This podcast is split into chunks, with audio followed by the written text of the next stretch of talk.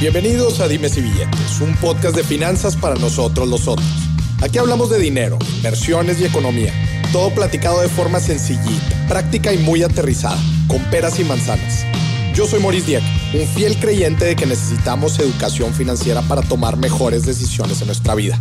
Y también creo firmemente que juntas la educación e inclusión financiera son pilares fundamentales para que todos tengamos una vida mejor. Así que prepárate. 3, 2, 1. Empezamos.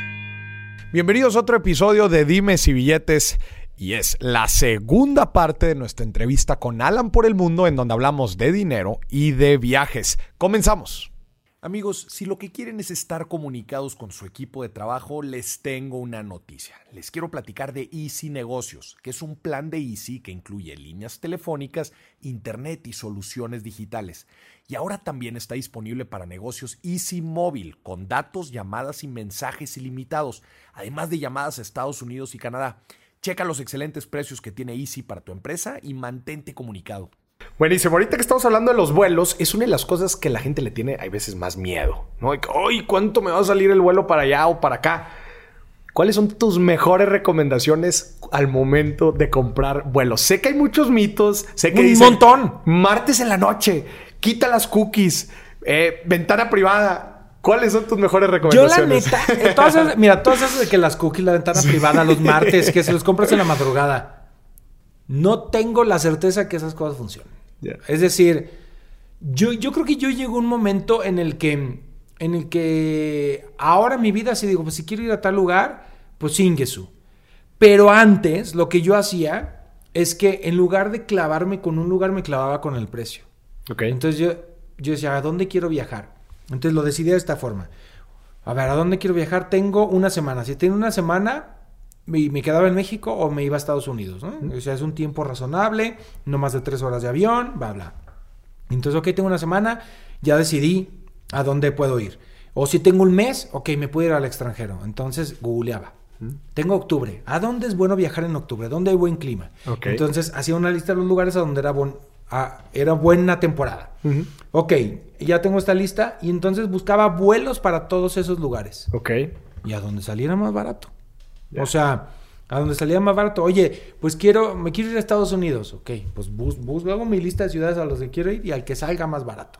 Entonces, los vuelos son muy raros porque tienen estas tarifas dinámicas. Sí, y cada una tiene su forma de, operar y de calcular precios. Sí, sí, sí. Entonces, ay, lo que sí puede pasar es que cuando entro en un buscador, no siempre, porque algunas empresas grandes, estas eh, eh, buscadores gigantes a veces compran por mayoría y sí pueden tener vuelos baratos.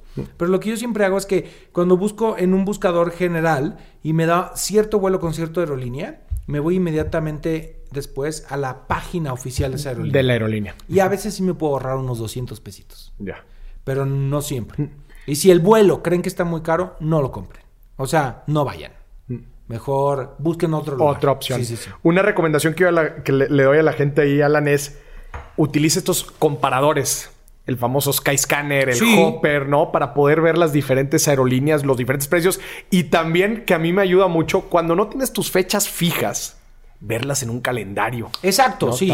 Ves tus fechas de, oye, tengo distinto, ¿cuándo me sale más barato? Porque sí varía de un día a otro, de un horario a otro. Pero también, por ejemplo, ahí donde voy doble valor del tiempo.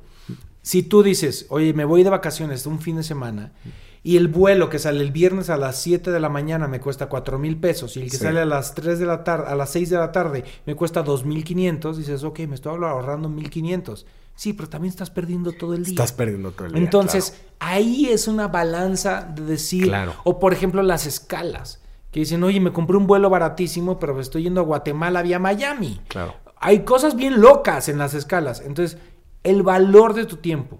O sea, si tu vuelo directo te cuesta un poco más que estas escalas, pero también te estás ahorrando un montón y aparte la posibilidad de perder vuelos, porque siempre que haces escala hay un riesgo. Claro. Si el primer vuelo se atrasa, valiste gordo, hay que mover todo.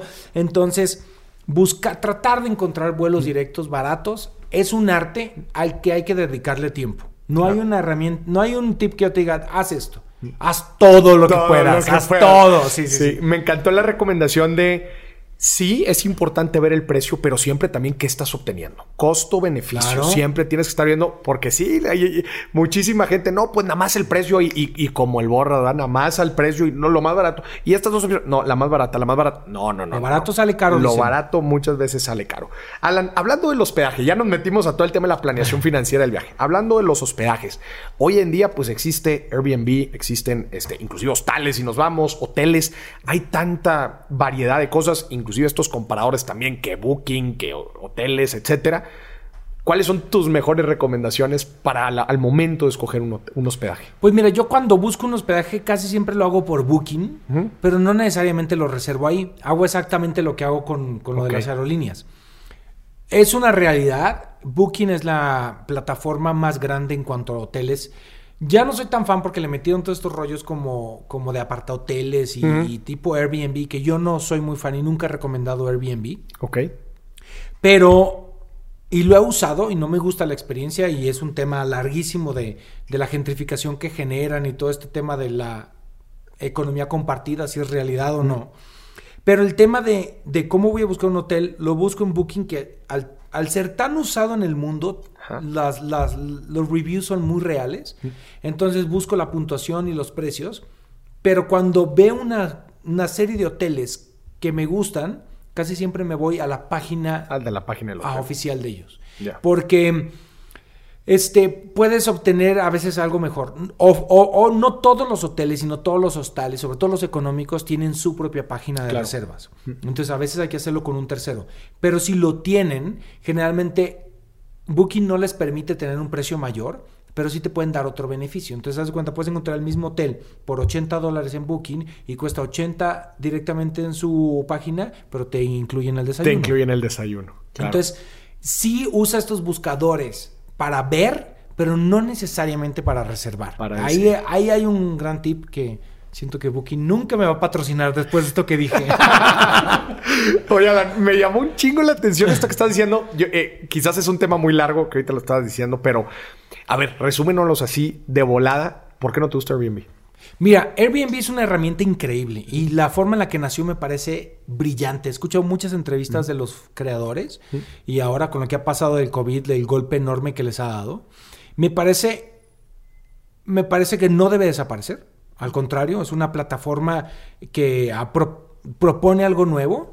Lo que, me, lo que me pasa con Airbnb es que, que creo que el beneficio para el usuario es muy grande, pero corremos un enorme peligro de que nos pase lo que, lo que sucedía pre-COVID en ciudades como Barcelona y ciudades como Venecia, que es tan bueno el negocio que se están convirtiendo las ciudades en parques de diversiones en donde ya no vive la gente y en donde hemos convertido edificios residenciales en hoteles, En hoteles. y en donde los locales están hartos de nosotros los turistas. Y para mí eso es muy peligroso porque si entramos en temas de turismo responsable, el hecho de que el local odie al turista nos pone en un enorme riesgo de la experiencia de viajar. Viajar no es nada más irte a tomar fotos, es poder compartir y convivir con la gente. Claro. Y es muy falso que te venden esto de de ser un local más porque es, no es una realidad. Y lo que no me gusta, y no sé si necesariamente es culpa de Airbnb, es que este negocio que realmente creció de forma increíble, como muchísima gente se aprovechó de este modelo de negocio para tener una serie de departamentos que a mí me pasó en Japón, que yo renté un departamento en Airbnb en Japón. Nunca conocí a mi host, o sea, esta experiencia de, de que conozcas a los locales. Sí, no necesariamente. Este, el departamento estaba lleno de fotos bajadas de internet, la identidad de la persona era falsa. Era falsa. Era una empresa que se encargaba de esto porque aparte creo que era ilegal en Japón. Este, y no me gustó esa experiencia. Sentí, sen- eh, dije, "Oh, esto, esto no es de economía compartida, no hay una persona. Me encanta la idea de que tú tengas un departamento y si te sobra un cuarto lo puedas rentar Claro. en algún momento de, de- de tu vida para ayudar a tu economía. Eso, esa idea parece genial. Y me parece genial que antes de Airbnb esto existía. O sea, en el Cervantino, en Guanajuato, se llenaban los hoteles y cuando eras chavo, ibas al Cervantino y le pedías a la gente que te rentara un cuarto en sus casas. Claro. Y así nació Airbnb, cuando ellos se dieron cuenta que había una convención muy grande en San Francisco y no había suficientes cuartos de hotel para la gente. Entonces me parece que si, por ejemplo, en las Olimpiadas, Airbnb diga, oye, oye, en las Olimpiadas en Tokio vamos a hacer un modelo de negocio Modelo. de Airbnb para los departamentos de Tokio y poder hospedar a tanta gente. Claro. Pero creo que afecta mucho a la gentrificación. O, repito, la experiencia de quien lo vive, de quien lo renta, es genial porque puede ser muy barato. Pero los costos a largo plazo, Claro. me parece que hay que ser muy cuidadosos. cuidadosos. Muy, muy cuidadosos con, con la legalidad de lo que rentamos, con lo- las molestias que provocamos en, en los edificios que, que nos hospedamos, porque al final si, me parece a veces muy egoísta decir, pues a mí Airbnb me funcionó muy bien y so- so- resultó súper barato. Es muy irresponsable, es muy irresponsable. ¿Dónde está el turismo responsable? Y no digo que los hoteles lo sean del todo. O, eh, sabemos la enorme corrupción que hay en sitios turísticos para la creación de estas infraestructuras hoteleras. Pero hay que cuestionar todo. Claro. Hay que cuestionar todo. Y el impacto, como dices, bien interesante de la ciudad, ¿no? De los locales, este, en general, pues cómo esto eh, cambia en general la ciudad, ¿no? O sea, Sí, esta nueva dinámica. Y lo curioso es que los mejores países para modelos de negocio como Airbnb son los países exsocialistas. Mm. Porque cuando te- cayó el comunismo, incluso Cuba, que sigue siendo socialista, las casas particulares existían mucho antes de Airbnb. Entonces, cuando entra Airbnb, ya tenían todo hecho. Todo armado. Todo, todo. O sea, ese modelo ya existía. Mm. Ya existía. Airbnb solo creó una plataforma que, que, facilitaba. Pero, o sea, en Cuba, el tema de Airbnb tiene años existiendo, años. existiendo y está bien y está regulado por el gobierno y es una experiencia increíble. La primera vez que fui a Cuba hace 17 años, creo, eh, no, como 15, me quedé en una casa particular y fue una experiencia increíble. Y entonces Claro. pagabas con tus cooks y todo y, y reservabas por teléfono. Y, y los países exsocialistas que cuando abri- se abrieron al turismo no tenían esta infraestructura hotelera, pues empezaron a abrir apartahoteles y, y ahora sí que a- a- acomodar a los turistas donde se podía. Entonces ya hay un... Claro. Hay sitios que creo que lo permiten y creo que cada caso es distinto. No estoy en contra de Airbnb, pero creo que hay que regular ese negocio. Buenísimo, Alan. Oye, no, pues. Me extendí cabrón, ¿ah? no, no, no, pero creo que, creo que dimos ahí en el clavo, pero me- se me llamó mucho la atención. Y sí, digo, creo que al final de cuentas, yo he tenido experiencias buenas y malas en general en Airbnb y en unas me ha ido, este, agradezco muchísimo y, y me la he pasado increíble. Pero pues es un buen punto. Hay veces no estamos viendo el otro lado de la Sí, moneda. pero lo importante no es la experiencia del cliente. Aquí es lo importante es el impacto a largo plazo que está generando un modelo de negocio como ese. Porque la experiencia del cliente en general es muy positiva. Tú platicas a la gente que usó Airbnb y dice, ay, para mí estuvo increíble y yo no uso otra cosa. Sí. Sí. pero hay que analizar a largo plazo cómo nos va a impactar esto. Claro. ¿Cómo podemos hacer que no desaparezca, pero regularlo y que sí sea una economía compartida y que sí y, y que en Europa está pasando, hay muchas ciudades en las que está prohibido, hay Mm. muchos países en los que está limitado, pero luego la gente encuentra ahí esos vacíos Sus legales. formas de- Eh, Es lo que no me gusta, que Airbnb es una, una idea increíble, pero llega alguien con una ambición y, y medio tranza, y entonces le encuentran ahí y, Claro. y todos salimos perdiendo. Claro, claro. Oye, volviendo al tema de la planeación financiera, ¿cuáles, ¿cuáles has visto tú que son los peores errores financieros que comete la gente al momento de viajar? Que quizás te han pasado a ti ya después de tantos viajes que has... No planificar. no planificar. No planificar es el error que te va a salir más caro. O sea, yo sé que a veces la gente dice, oye, es que yo no quiero investigar mucho el lugar al que voy porque Mm. la capacidad de asombro y luego ya nada. no, pero investiga. Investiga porque hay- en muchos lugares turísticos hay muchas estafas Mm. y me ha escrito gente, me dice, oye Alan, es que llegué a Nueva York y ahí un tipo me dijo, taxi, taxi, me subió y era su camioneta y cuando llegamos al hotel me dijo que eran 400 dólares y me amenazó, Prá- prácticamente me extorsionó. Mm. Le dije, pues, perdón, pero pues estás bien, güey. O sea, en si, tú, si hubieras investigado tantito, sabes que nunca al llegar a un lugar agarras un taxi no oficial. O sea, o se- subes al metro o agarras un taxi de la fila, pero no agarras un... Porque tú llegas a Nueva York y hay un chorro de, hey, taxi, taxi, y no son taxis. Claro. No son gente que tiene su coche y que probablemente... Y anda haciendo ahí su Sí, jale. es peligroso. Claro. Entonces ese error le costó 400 dólares al muchacho. Yo cometí un error que yo cada año organizo un viaje con mi familia. Ajá. Y este fue una de las pendejadas más grandes que he hecho. Que compré unos trenes, íbamos de Bruselas a París. Y los compré. Aparte éramos seis personas. Compré seis boletos de tren. Los compré súper a tiempo, me costaron 43 euros cada boleto, algo así, ¿no? Pues dices, buen precio, claro que sí. Y cuando llego a ese día, reviso los boletos y me doy cuenta que los compré para el 10 de septiembre y era 10 de octubre. Híjole. Dije, no, pues soy un güey. Entonces, no le dije a mi familia y me fui directamente a la taquilla y le dije, oye, me pasó esto. Me dicen, no, pues ya los perdiste, pero probablemente puedas pedir una... una Refund o un refund o algo, pero... Y digo, pues necesito seis boletos para irme a París ahorita. Sí. Y pues me costaron cuatro veces más de lo que me habían costado Claro. comprarlos con anticipación. Entonces, pues ahí fue un error que sí me costó bastantito. Y hay muchas cosas que ese fue un error, ¿no? Pero también hay cosas que el comprar con anticipación, el investigar, el saber el mejor momento, ahí salen caros los errores. Y el error más grande es viajar sin seguro. Viajar sin seguro. Viajar sin seguro, tanto de viajes como de salud. Te pasa algo en otro país y eso te puede costar, o sea, muchísimo dinero. Para que la gente que nos esté escuchando revise la póliza de su seguro de gastos Siempre. médicos, a ver si le cubren internacionalmente y si no, cuánto tiene que pagar adicional para que le cubra. Exactamente. ¿Verdad? Que eso es bien. Sí, y, e- eso es muy, muy importante. Es decir, yo me, yo me rompí la rodilla en Aspen y la resonancia magnética solamente y la revisión del doctor en el hospital me costó 5 mil dólares. Y gracias a Dios tenía un seguro que me lo cubría. Bueno, gracias a mi prevención, ¿verdad? a tu previsión financiera. Buenísimo. Alan, otro error. ¿Así algún otro error que te platiquen mucho?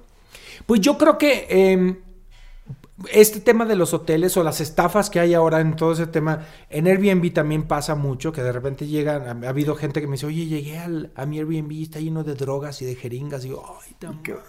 O sea, al final creo que tienen un muy buen servicio al cliente y los compensan, pero al tratar de buscar lo barato pueden haber ese, Claro. ese tipo de, de errores. Y el chiste es que... eh, o pensar que, por ejemplo, que porque vas a un todo incluido ya no vas a gastar más. Claro, No, claro, no. claro. O sea, preguntas sobre las propinas, Sí. este, o gastar en souvenirs. Ay. Híjole, a ver, ¿qué opinas de ese tema? Pues yo antes sí me... Yo ahora no le traigo nada a nadie. A nadie. No compro ni un llavero, ni nada. Oye, me voy, ¿qué me trajiste? Nada. No te traje nada, traje historias. Si quieres, cuando quieras te las cuento. No compro tonterías. Lo que he hecho es que, porque a veces yo decía, oye, es que me gasté no sé cuántos dólares en, en pendejadas. Claro. O sea, Se en llaveritos. y Sí, eso. sí, sí. Y yo sé, ¿qué estoy haciendo? Entonces, si voy a comprar algo que me recuerde un lugar, prefiero invertir en comprarme algo mucho mejor que esté en mi casa a comprar 100 estupideces que... que, Que se la está repartiendo a gente que se les va a olvidar. y que aparte made in China, ¿no? O sea, no es- Sí. Alan, justo e- esta es una, una edición financiera bien curiosa en los viajes, que estamos, imagínate, ya estás en París, ya estás en París, y, y- y de repente que la entrada al Moulin Rouge, y dices, híjole, pues me va a salir cuánta lana, pero ya estoy aquí, híjole, pues voy a estirar mi presupuesto, y es que ¿cuándo voy a volver a París? Entonces, ¿cómo tomas tú ese tipo de decisiones de, voy a estirar un poquito mi presupuesto, pero pues es que ya estoy aquí? ¿Cómo le haces para, para Ay, tomar esa es una decisiones? cuestión. Mira, está buenísimo. Yo creo que debemos viajar a los lugares en donde nos podamos dar nuestros lujitos. Mm. Yo conocí un viajero, iba yo camino a la muralla china en mi primer mochilazo a China. Ajá. Y conocí un viajero que se llamaba igual que yo, que él me dijo que ya había conocido todos los países del mundo. No sé si creerle, pero eso me dijo.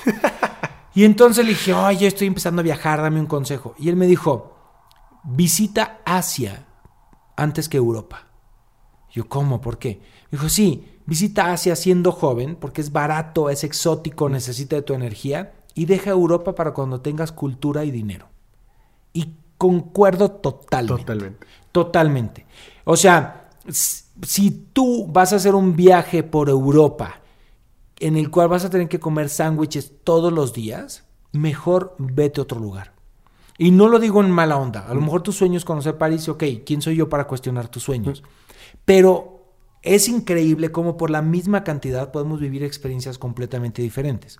Y hay lugares, el sudeste asiático es de los lugares más baratos del mundo para viajar. Claro. Y entonces si vas de joven, eh, te vas de mochilazo, de verdad. O sea, yo cuando fui a Tailandia, me acuerdo que el hotel donde me quedé en Khao San Road, que no voy a decir que era un hotel bonito, pero si yo me quedaba un mes en ese hotel, pagaba menos de lo que pagaba de renta un mes aquí en mi departamento. Claro. Entonces, sí hay lugares más baratos que otros.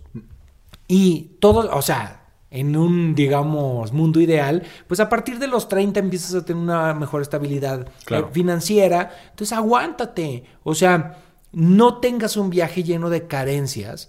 Porque ese tema de cuándo vuelvo y si te vas a endeu- endeudar por entrar al Moulin Rouge porque ya estoy aquí, mejor ve un lugar donde tu dinero te lo permita.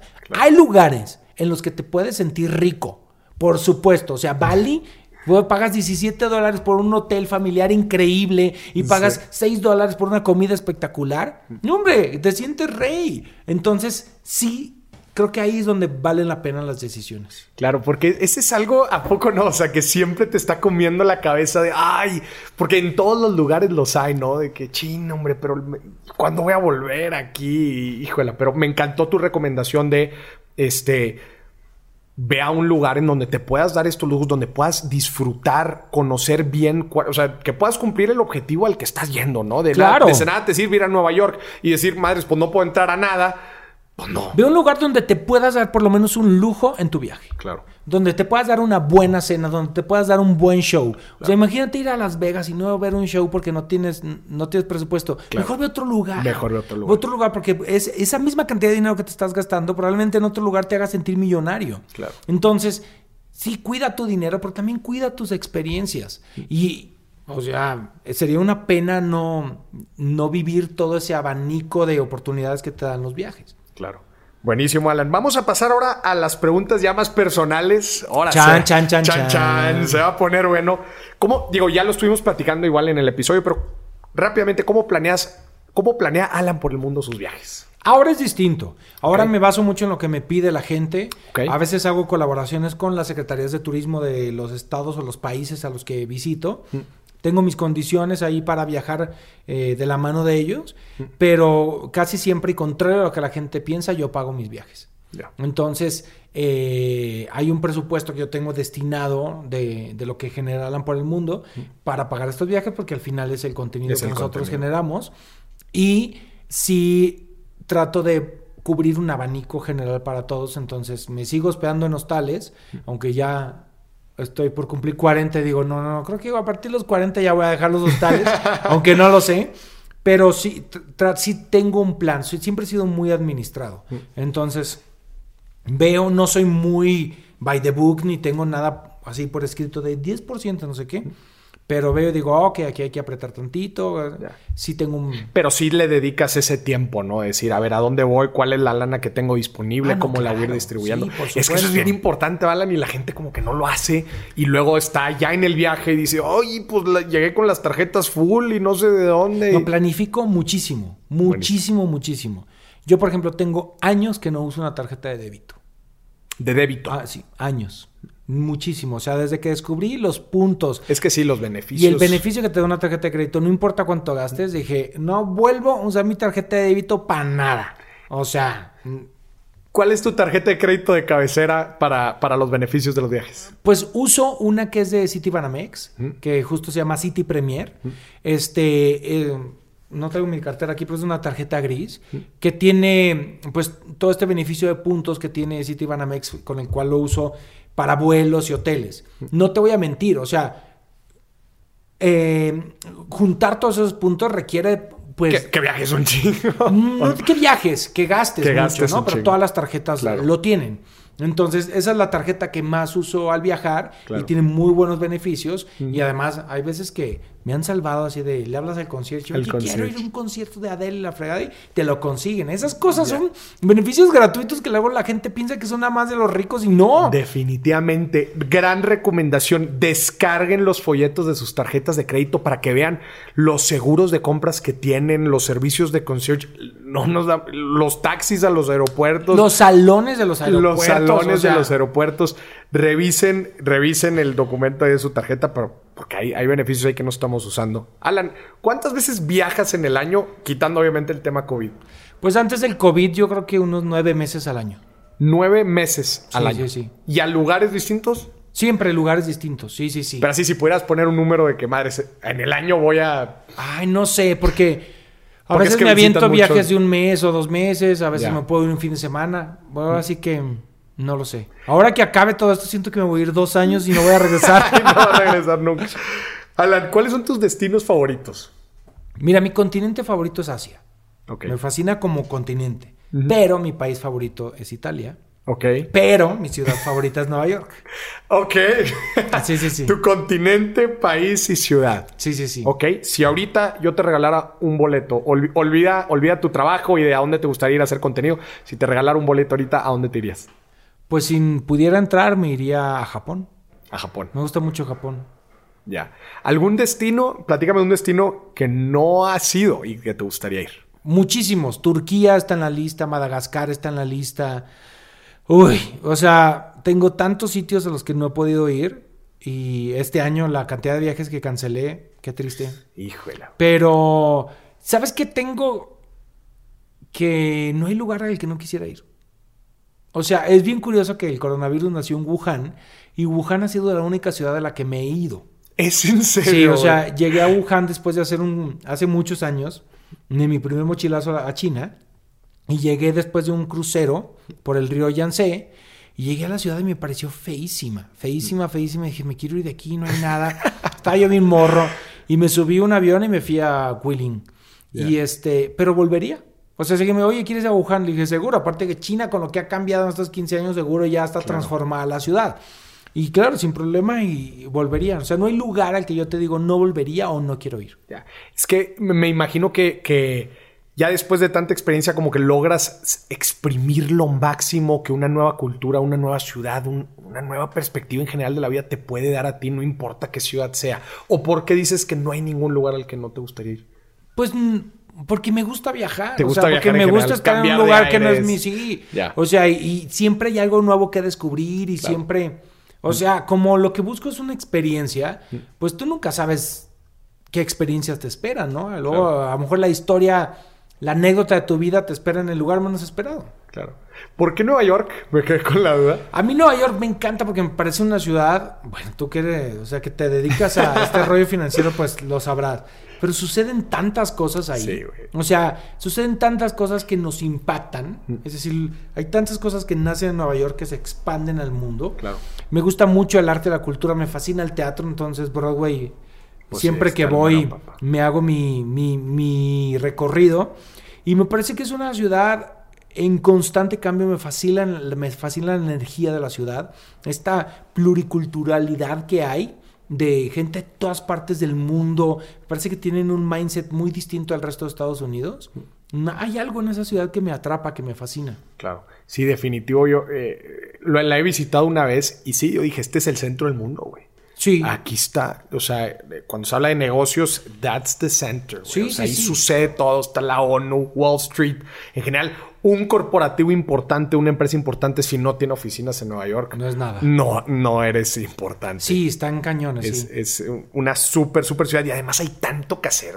No, hombre. O sea, te puede estar hacer, ahí una vida.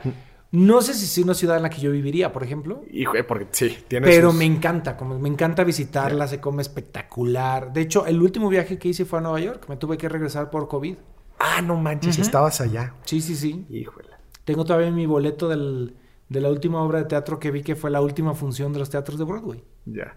Lo voy a Alan, marcar. la- Las, las preguntas que te hace la gente, oye, que si tu papá te paga los viajes, que si las embajadas o quién te los paga, nos lleva a esta pregunta. ¿Cómo Alan por el mundo maneja sus finanzas? No, ¿cómo Alan Estrada maneja sus finanzas? Pues, mira, siempre he sido muy administrado desde niño. O sea, pero por cuestión intuitiva, ¿eh? Ok. No, nadie me enseñó. Al contrario, creo que la educación financiera debería estar incluida en la educación pública. O sea, Definitivo. saber cómo, cómo administrar, cuánto, no importa cuánto ganes, cuánto ahorrar, hacer un plan. Sencillo. Meta, plan y trabajo para llegar a eso. Exactamente. Y yo me acuerdo que desde niño siempre ahorraba. O sea, a mí siempre me gustó trabajar y empecé a trabajar como a los 15 años y trabajaba en un acuario y el dinero que me, que me ganaba lo guardaba en un botecito para comprarme mi primer teclado. Ese tipo de cosas siempre las hice de niño. Entonces cuando empecé a trabajar, que me vine a la Ciudad de México, que igual tenía mis ahorros, además de lo que mi papá me ayudaba, empecé a trabajar y entonces nunca, lo que sí es que nunca en mi mente era gastarme lo que ganaba. En tu mente nunca estuvo gastarte lo No, que- es decir, si yo ganaba 10 pesos, nunca yo planificaba qué hacer con esos 10 pesos. Ok. Siempre era, ok, ¿Qué necesito? Entonces podía agarrar tres pesos de esa parte o cuatro pesos de esa parte, pero siempre decía, ok, juntemos, juntemos, juntemos. Y no es que sea tacaño, sino que siempre he dicho, ok, si no necesito algo, ¿para qué me lo compro? Claro. Entonces, siempre, siempre tuve mis ahorros. Nunca, solo hubo un momento en mi vida que fue el que te conté que no tenía trabajo.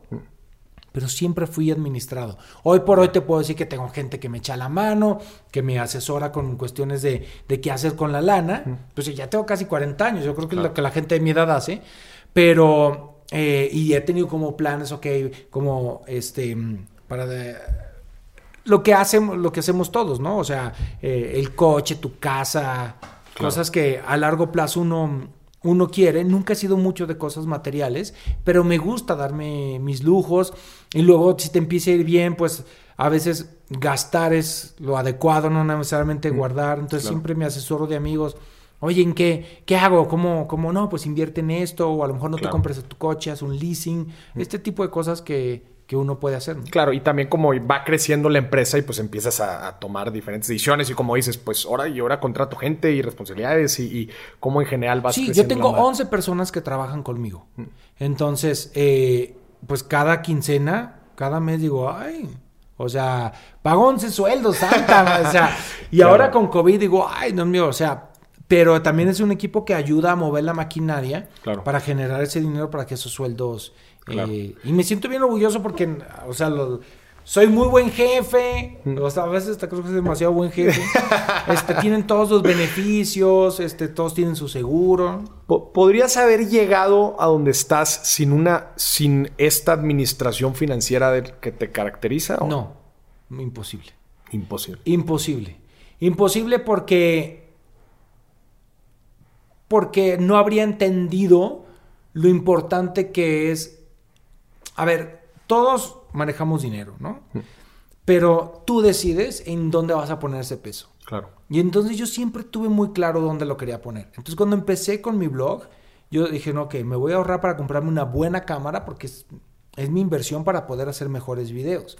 Ese tipo de cosas siempre lo tuve muy claro. Y cuando la gente ahora me pregunta, oye, Alan, yo quiero abrir un canal de YouTube y quiero viajar, digo, lo que quieres hacer es exactamente lo, lo mismo que alguien dijera, oye, quiero poner un restaurante.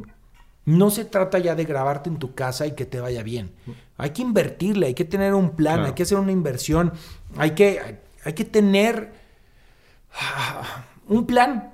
Básicamente hay que tener un plan. Yo no lo podría haber hecho si... No te puedo decir que tenía un plan, pero sí diseñé un modelo de negocio para que Alan por el Mundo funcionara con ayuda de un amigo mío. Claro. Entonces dij- dijimos, ok, si, van a si nos van a empezar a patrocinar, ¿cómo podemos hacer que los patrocinios no, eh, ¿cómo se dice? No comprometan lo que hago como Alan por el Mundo, mi opinión. Claro. Entonces diseñamos un modelo de negocio que no nos permite hacer negocio directamente con el sector turístico. A mí nunca me ha patrocinado una empresa de hoteles o una cadena hotelera, nunca, y me lo han ofrecido muchas veces. Pero digo, es que si yo recibo dinero de tu parte, pues tengo que decir que todo me gusta. Claro. Y ese es justo mi trabajo. Entonces, si tú te fijas, los patrocinadores de Alan por el Mundo son indirectamente relacionados al turismo. Eh, como, como City Banamex, ¿no? que es un patrocinador que tengo desde hace años conmigo. Digo, claro, o sea, ellos vieron un, un video mío que yo usaba la Travel Pass, que era la, la tarjeta antigua que tenía Banamex. Mm. Me dijo, no, ya Alan, hagamos cosas. Y yo, claro, pues los uso, los puntos, bla, bla. Y empezamos a trabajar juntos. Pero yo hablar de tarjetas de crédito, aparte de algo de lo que creo completamente del beneficio que le puedes sacar, no me comprometa yo a decirte, oye, este hotel no está... Sí, no tiene nada que ver No. con lo otro. ¿no? Exacto. O sea, Dockers que me ha patrocinado también durante años. Este, he trabajado, ah, por ejemplo, Jugos, eh, Jugos del Valle, ¿no? Que es una campaña que, que hablamos de la, de la, de la responsabilidad social, de la cadena de bienestar, de cómo el, el consumir un producto mexicano beneficia a toda una cadena Claro. de personas, pues eso se alinea perfectamente con lo que yo hago y no compromete mi opinión de los sitios, que es finalmente por lo que la gente me ve. Claro. Eso lo diseñé y me sirvió muchísimo para saber a qué decir que sí y qué decir que no. Claro. Dentro de tu modelo de negocio. Claro, ¿no? claro, por, por supuesto. Y, y- y, digo, tu operación, la operación de tu negocio, los viajes en general requieren de muchísima administración financiera, ¿no? Entonces, pues yo creo que es fundamental dentro de, de todo lo que haces, ¿no? El- Sí, o sea, yo pongo tengo destinado cierta cantidad de dinero, este, sé en qué puedo usar la tarjeta, en qué cosas no, este, tengo todas las, las notificaciones activadas para poder tener medido todo, de cuánto tengo que pagar la tarjeta, eh, las aplicaciones me funcionan increíble, yo tengo años que no voy al banco. Ese tipo de cosas, todo lo puedes, si sabes usarlo, todas esas son herramientas para tu beneficio. Para tu beneficio, claro, claro. Alan, ¿cuál es, ahorita creo que nos platicaste de, unas cajeteadas financieras, pero platícame una, la, más significativa, así que tú digas dentro de un viaje, un error financiero, así que digas, híjola, si de plano la regué para que los demás no la rieguen. Mira, hay una cosa muy común en, en los pagos con tarjeta en el extranjero que para mí es un gran consejo. Sucede que hay varios lugares en los que tú al pagar con una, con una tarjeta, no estoy seguro si con las de débito, pero con las de crédito sí, que la misma terminal te dice quiere pagar en su moneda local. En pesos o en dólares, sí, la Y no importa dónde estás en Europa, ¿no? Sí. Y yo la primera vez que descubrí eso dije, ay, qué maravilla, ¿no? Luego me estaba comprando unos zapatos y dije, ay, pagar en mi moneda local, perfecto. Entonces pagué en mi moneda local y luego me llegó un, un, este, un cargo a mi, a mi tarjeta y entonces me di cuenta que era un intermediario. Mm. O sea, no estaban cargando directamente en pesos a mi cuenta, sino que de tu cuenta hay un intermediario que convierte, los euros que estás comprando a pesos y te da un tipo de cambio pésimo. Pues sí, con su ganancia. Exactamente, pésimo. El banco siempre te va a dar un mejor tipo de cambio. Obviamente, yo hablo de México porque sé que hay otros países en los que los temas de las tarjetas son más complejos. Pero en México era una maravilla que no tengamos comisiones ni nada. Yo decía, qué pendejo. O sea, me costaron como 5% más los zapatos. Y dije, ¿cuántas personas no cometerán este error? De que llegas a pagar algo y te dice, ¿quiere pagar en su moneda local? Siempre hay que ponerle que no paga en la moneda del país que estás visitando y que tu banco te haga la conversión. Exactamente, el banco va a hacer esa conversión al momento del Y vas a pagar mucho menos que si le aprietas ese botoncito que sí. Y esa cajetea financiera que no es una, pero pueden ser varias, a la larga te puede salir una la nota. Claro. O sea, poquito a poquito dices... Son las comisiones hormiga, güey. ¿Cuánto te va a salir de, todos los cargos que hagas en el viaje, por ejemplo? Sí, sí, sí. Alan, siempre nosotros, yo opino que todos traemos como estas herramientas o hacks que nos acompañan en todo lo que hacemos. Por ejemplo, yo te platico un hack mío financiero que es siempre al momento de planear o proyectar mis finanzas, siempre bajo el escenario más pesimista o conservador. ¿Por qué? Porque eso a mí me ayuda a protegerme al peor escenario. Obviamente trabajo y busco que suceda lo mejor, pero en el caso de que suceda lo peor, yo estoy protegido. Y eso sucede con los seguros, con los ahorros de emergencia, al momento de proyectar ingresos y gastos. ¿Cuál es una herramienta? ¿Cuál sería tú de, tu lado dentro de los viajes que dices, esta herramienta, este consejo, de ahorita nos platicaste el de la terminal, pero que dices, esto me acompaña siempre, siempre que hago un viaje, esta es una herramienta que no falla. Fíjate que me cuesta trabajo pensar, pero sí creo que, por ejemplo, el conocer todos los beneficios de tus tarjetas es algo que mucha gente no hace. Mm. Y entonces puedes tomar muy buenas decisiones al momento de gastar en un viaje. Entonces sabes cuándo debes usar la tarjeta y cuándo no. Y entonces, es una tontería, pero a veces dices, no, es que yo, por ejemplo, mi papá no le gusta usar la tarjeta cuando viaja, porque siente que gasta de más. Le digo, no, papá, o sea, organízate bien y no solamente no vas a gastar de más, aunque le vas a sacar un gran beneficio. Claro. Y lo que sí es siempre consideren en su presupuesto de viaje las propinas. Propinas. Siempre. Eso es algo que se, luego se nos olvida. Y consideren hasta el 20% de propinas. Mm. menos si bajan a Japón y no se da propina. Mm. Pero es una la nota. Si tú lo piensas, es muchísimo dinero que se. Y luego da coraje. Si no las proyectaste y dices, güey, en cada restaurante, en cada el, maletero. Sí, es una lana. Se te va una lana en propinas y dices, no, considéralas siempre, que no se te olviden, anótalas y, y considéralas. Excelente. Me encantó, me encantó esta recomendación. La última pregunta, Alan. Mucha gente tiene esta cuestión. ¿Cómo gana dinero un travel, travel blogger? Bueno, yo te voy a decir cómo gano dinero yo. Obviamente, la gente sabe que en un canal de YouTube tienes un acuerdo con YouTube que al permitir publicidad en tus videos ellos te, dan una, una, una, parte de esa de ese revenue. Y este, digamos que esa es una entrada de lo que ganamos en Alan por el mundo. Otra es, tenemos una tienda en línea en donde vendemos artículos hechos por viajeros para, para viajeros, muchísimos diseños mexicanos o cosas que pueden servir para los viajeros, que también ha sido un, una ventana de negocio que nos ha sido muy útil. Y obviamente la principal son los patrocinios directos. Colaboraciones y patrocinios. ¿Cuál es tu página de internet para que la gente... Alanporelmundo.com Alan por el mundo, por, escrito por, ¿verdad? No la X. Ah, alanxelmundo.com. Alan, alanxelmundo.com. Ajá. Buenísimo. Y sí, pues así es como vas también diversificando. Al final de cuentas, ya eres una empresa, ¿no? sí, o sea, tenemos un modelo de negocio muy claro. Sabemos con quién podemos trabajar y con quién no. Este, hay muchísimos modelos de negocio que se les ofrecen a los travel bloggers. Nosotros, por ejemplo, hay uno que se llama las alianzas, que nosotros tenemos prohibidísima hacerlas. Es decir, pero respeto a quien las hace. Que mm, cuando yo investigo de un viaje me meto a un blog y entonces ves el blog lleno de ligas y de, oye, puedes comprar aquí tu pase a JR Pass o comprar aquí tu seguro de viaje. Nosotros no tenemos ligas comerciales en nuestros en, nuestro, en nuestra página, a menos que el artículo sea un public reportaje, que eso sí los comercializamos, pero no hacemos alianzas de, de, venderte algo que nos da una comisión a nosotros. Comisiones de referencias y no, Eso no lo, no lo hacemos. Ya. Alan, pues muchísimas gracias, güey. Yo creo que le sacamos muchísima carnita. La gente creo que sin duda va a poder tomar mejores decisiones. Yo te lo aseguro, yo voy a poder tomar mejores decisiones al momento de viajar. Acuérdense, el viajar definitivamente es una inversión. Me encantó al principio cómo lo describiste un viaje y una vacación, como tenemos que dedicar tiempo, que los viajes al final de cuentas, tiempo y dinero, los viajes al final de cuentas nos, nos nutren nuestra cabeza, nos abren la mente, la perspectiva y nos dan muchas ideas cuando hablamos de negocio, pues nos dan muchísimas, muchísimas ideas y también invertir en nosotros mismos este tiempo para relajarnos. Al final de cuentas, yo le digo a la gente, Alan, date lujos que te van a motivar y te van a empujar a dar lo mejor de ti por el resto del tiempo. Claro, porque aparte nos vamos a morir, o sea, si no disfrutas de la vida, ¿para qué? ¿Para qué te estás matando? O sea, ¿para qué inviertes si quieres generar si no lo vas a disfrutar? Claro. No, hombre, o sea... Entonces, importante, Alan, muchísimas gracias por acompañarnos aquí en Dime si billetes. Ya sabe, a viajar. A viajar. Muchísimas gracias, hasta la próxima.